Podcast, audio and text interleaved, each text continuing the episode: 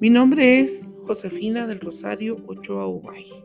Soy estudiante en la maestría de Tecnología Educativa con énfasis en entornos virtuales de aprendizaje que actualmente curso en la Universidad de San Carlos de Guatemala, en la Escuela de Estudios de Posgrados FAUSAC. En el curso Producción de Materiales Digitales en el módulo 1, puedo indicar que he aprendido a que antes de diseñar y desarrollar recursos digitales, debo tener una adecuada planificación para cada una de las actividades con el objeto de poder generar conocimiento y poder compartir la información para que el estudiante luego la procese y genere con ella mejor conocimiento. Anteriormente en el aula de clases se desarrollaban actividades como exposiciones y discusiones orales, lecturas de textos impresos, ejercitaciones y prácticas en laboratorio, las cuales se apoyaban con materiales educativos como tableros, libros, documentos y manuales impresos. Estos materiales nos servían a los docentes como mediadores en el proceso de enseñanza-aprendizaje para comunicar los contenidos y facilitar su comprensión y apropiación.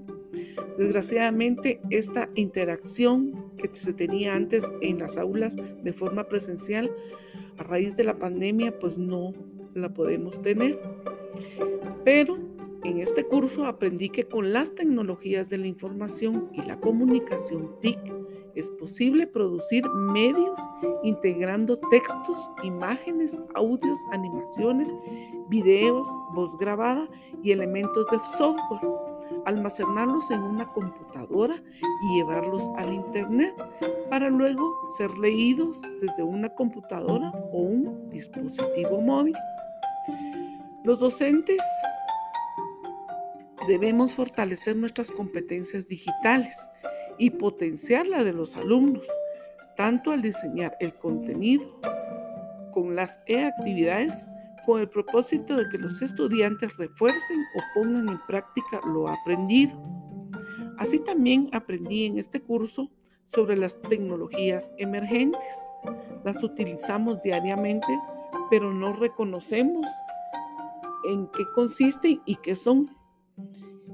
Y eh, han sido desarrolladas adecuándose a los nuevos entornos de aprendizaje para facilitar y apoyar el proceso de enseñanza-aprendizaje y que diseñando una, e, una e-actividad, basándonos en alguna de estas, promovemos la interacción, la participación, la comunicación y trabajo colaborativo de los estudiantes.